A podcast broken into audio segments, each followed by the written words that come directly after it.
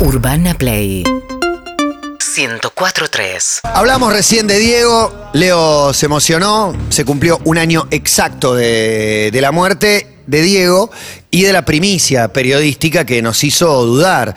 Cuando un diario, el diario Clarín, lo confirmó, pasó un tiempo hasta que los otros lo levantaron. Era difícil animarse a publicar y hubo una, un primer diario que, que fue Clarín y un primer periodista que tuvo acceso a esa información en el podcast Los Últimos Días de Maradona, se revela su nombre, que hasta acá yo no lo había, no lo había escuchado, se llama Mariano Berrina y nos está escuchando. Hola Mariano, ¿cómo estás? Buenas tardes.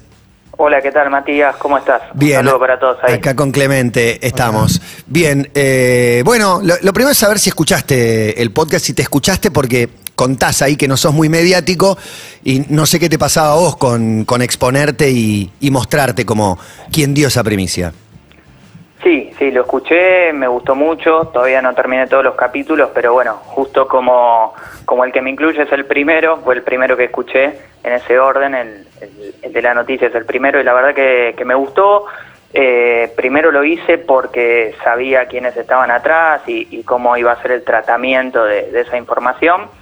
Y como vos bien decís, también el paso del tiempo va, va acomodando un poco las cosas y, y en aquel momento yo hice lo que sentía que tenía que hacer y en este momento cuando hablé para, para los datos esos que se iban a publicar en el podcast, también sentí que, que ya había pasado cierto tiempo y que, que había algunas cosas que, que se podían contar, como, como un poco del detrás de escena de, de ese día que me tocó a mí, como le pudo haber tocado a cualquiera, y eso sí sentía que, también lo tenía que aclarar, que, que lo importante no era yo en ese caso, aunque me haya tocado a mí dar la, noticia. Te tocó a vos en parte porque tenías un vínculo con Diego, le habías hecho una sola nota en México, pero quedaste muy cercano a, su entorno. Quiero saber primero cómo fue ese primer encuentro, eh, qué tan fascinante o, qué, o si pasó algo más y, y si se puede saber con quién tenías vínculo del entorno de Diego.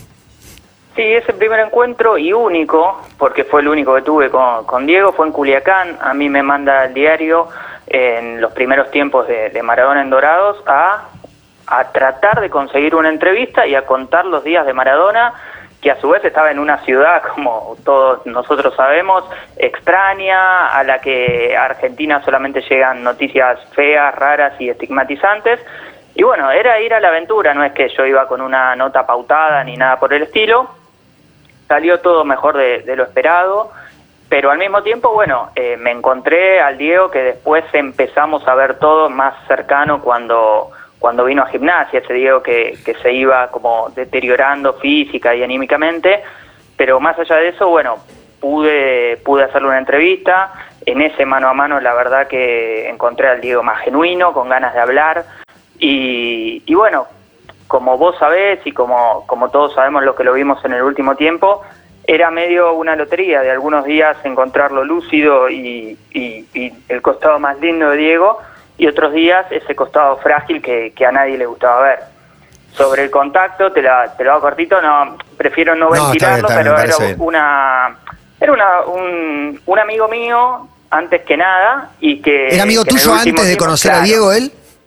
Exacto, yo creo que, y siempre lo digo cuando, cuando me toca hablar del tema con, con conocidos, no públicamente, pero digo que el principal mérito mío es haber sido confiable con esta persona que era mi amiga. Eh, entonces yo le hubiese creído a esa persona cualquier cosa que me hubiera dicho, aunque sea de la trascendencia que, que fue lo de la muerte de Diego. No sé si, si se entiende. No, perfecto. Eh, Eras confiable para él por ser amigo y porque te conocía a vos como persona, simplemente. Correcto. Es- es un en este caso, en este caso, obviamente, yo entiendo a un montón de, de medios de comunicación que, que necesitaban chequear por mil lugares distintos la, la noticia, porque me hubiera pasado a mí en, en otro contexto. Así que, que la diferencia fue esa, que, que yo confiaba a muerte en quien me lo estaba diciendo y que más allá de la magnitud de la noticia y de lo difícil que era caer en ese momento, porque obviamente yo no caía en ese momento, eh, sabía que era cierto. Hablemos un poquito de ese momento, Mariano, acá Clemente, buenas tardes. Eh, me gustaría preguntarte qué te pasó por la cabeza cuando te llegó esa confirmación, cuando te llegó ese murió. ¿Cómo estás, Clemente? Buenas tardes. Eh, es un, la verdad que es una mezcla de sensaciones, es un bloqueo eh, que une lo profesional, lo sentimental, lo, humano. Eh, yo lo cuento ahí en el, en el podcast. La verdad que lo que menos me, me importaba en ese momento es ser el primero en difundirlo, porque la verdad no tenía ni idea qué estaba pasando en el resto de los sitios web o, en los canales de televisión.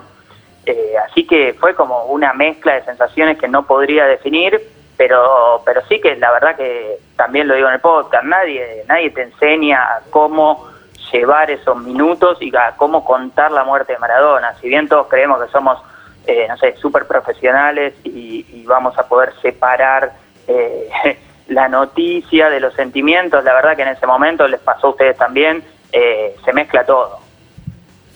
Y estamos en medio de la pandemia, estás tomando mate en tu casa, no ibas al diario desde marzo, calculo, ¿no? Describime ese, ese cuadro de situación en el que estabas, que hoy parece lejano.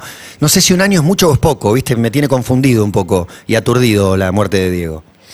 Sí, sí, yo creo que es poco. Ayer mismo en el diario, eh, cuando me pedían que escribiera algo, eh, pensaba en eso mismo, ¿viste? De, de todo lo que pasó durante todo este año que, que, creo que se habló más de Diego en este año después de su muerte sí, que en el año inmediatamente anterior, que fue el de la pandemia, y que lo vimos mucho más en este año eh, muerto y que en el anterior. Entonces fue todo tan raro y, y, puntualmente en ese momento, sí, yo estaba en mi casa, no, no estábamos yendo a la redacción, no había empezado todavía mi, mi horario de conexión con, con el laburo, pero, pero bueno, eh, llegaron los primeros rumores, eh, mi jefe me, me, dice que me ponga a averiguar y ahí fue como empezando a tirar del hilo, ya eh, los mensajes que recibía de esta fuente eran de una gravedad mayor a, la, a las anteriores, cuando Diego quizá eh, tenía alguna recaída o en el momento que fue lo de la internación, se empezaba o yo me empezaba a dar cuenta que podía ser peor de, que en otros momentos. Ni de casualidad me imaginaba lo de la muerte igual. Uh -huh. Eh, pensando en esta, en esta fuente que tenías tan cercana, eh, ¿tenías la información de, de, sobre los meses previos? Sobre, sobre esto que está tan bien revelado en el podcast y que tiene que ver con, vamos a decirlo, como una espiral descendente en la salud de Diego también. Sí, sí, sí, yo creo que mm, también poniéndolo a la distancia, yo creo que casi todos teníamos esa información y muchas veces no elegimos verla, ¿no? Entonces cada vez que Diego quizá le costaba hablar en las conferencias de prensa post partido de gimnasia o antes de los partidos, o le costaba caminar. Se acordarán que ya en Dorados dirigió un partido con un bastón sí. y un tipo que físicamente hacía cosas eh, imposibles, tener que ser ayudado por un bastón para, para caminar y para estar en una cancha. Yo creo que en un punto eh, todo el resto elegíamos ver el costado que más nos convenía de Diego y cuando no nos gustaba algo cambiábamos el canal. Eh, sobre la gravedad de su situación, lo que sabíamos era que era inestable como siempre, que había días en los que podía entrenarse en el patio de la casa y sorprender a todos, a los médicos, a, a los amigos, a los ayudantes, a los hijos, y otro día podía no levantarse de la cama durante todo el día y no querer comer. Ese uh -huh. era la, el estado de situación. Con el paso del tiempo, eh, ¿qué te pasa con haberle sacado la firma a aquella nota en aquel momento? ¿O es una decisión del momento y la balás o te arrepentiste? No, no, no, no me arrepentí, no. Sí que fue una situación del momento. Es llamativo, que... ¿no? Eh, eh, una provincia mundial y entiendo que lo que menos importaba era el crédito que ibas a ganar, pero, pero la verdad es que te tocó estar ahí, o sea, ni siquiera lo buscaste ni, ni te aprovechaste para nada de la situación. No, no, entiendo y, y, puedo entender a quienes hubiesen tomado otra decisión. Yo ahora ya te digo, en ese momento, en, en, esa mezcla de sensaciones que trataba de describirles antes y ese bloqueo emocional y profesional, eh, entendí que era lo mejor. Y ahora, obviamente con el paso del tiempo y mucho más tranquilo, sigo creyendo lo mismo, eh, pensando que más en esta era de, de la comunicación y del periodismo, esas cosas la verdad no nos tendrían que importar eh, después cada uno, cada, cada periodista puede hacer de, de su profesión y, y, desempeñarla como quiera, eh, pero no, siendo a la pregunta, no, no me arrepiento, sentí que era una manera de, de correrme del centro de la escena.